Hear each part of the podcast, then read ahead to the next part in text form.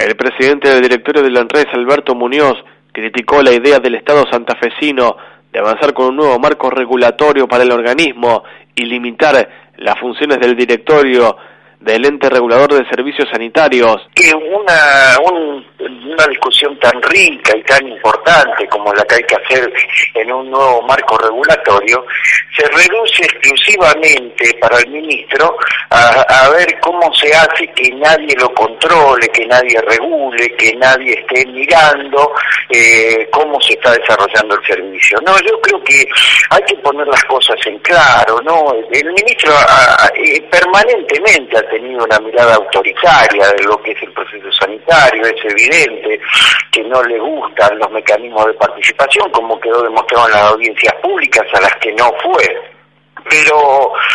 Además de todo eso, él, él está convencido de que, como dice en la nota, no, él dice que el ente regulador fue hecho para eh, fiscalizar las inversiones que tenía que hacer la empresa privada.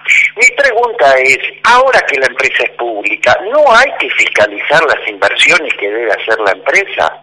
Y, la respuesta eh, está implícita en lo que viene desarrollando el ministro a lo largo de estos dos años, ¿no? Es decir, cada contrato transitorio que se entre la empresa y el Estado provincial ha ido bajando permanentemente los compromisos en obras de la empresa. Un informe de Marcos Vizcarra para Radio 10 Rosario, siempre noticias.